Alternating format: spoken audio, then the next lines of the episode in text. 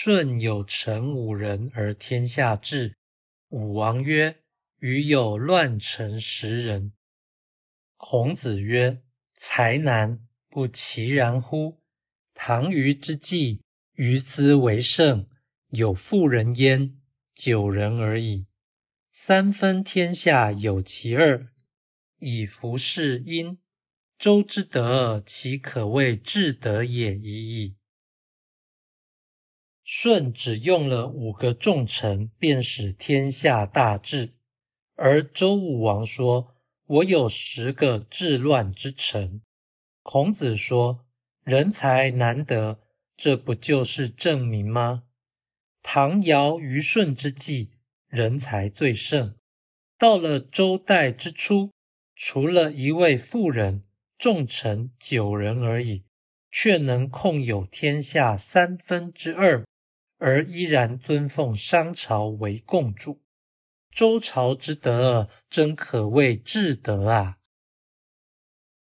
道义阐释：乱臣是治乱之臣，不是作乱之臣。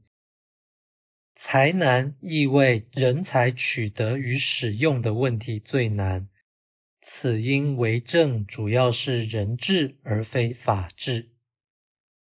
本文的主旨有二：一是用人为主政最重要的事情；二是政治次序的维护有如弘道。就前者而言，由于为政应当推行精英主义，所以人治胜于法治，人才的引用重于民意的探寻，因为君子必知人心。得人就是得法，用贤便可少用刑。解决才难的方法是以贤举贤，这就是古代的共和。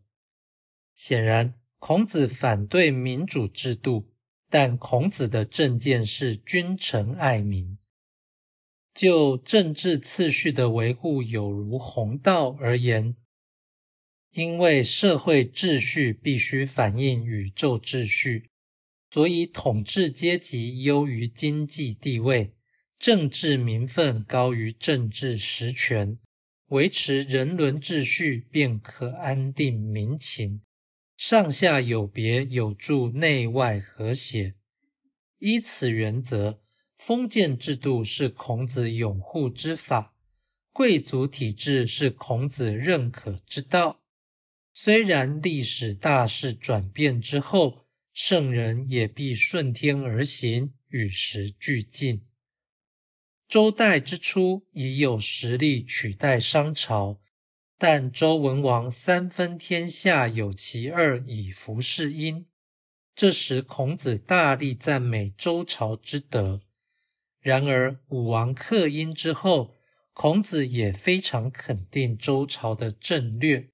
这表示保守主义不是反对改革，而是反对先于时势而出的改造。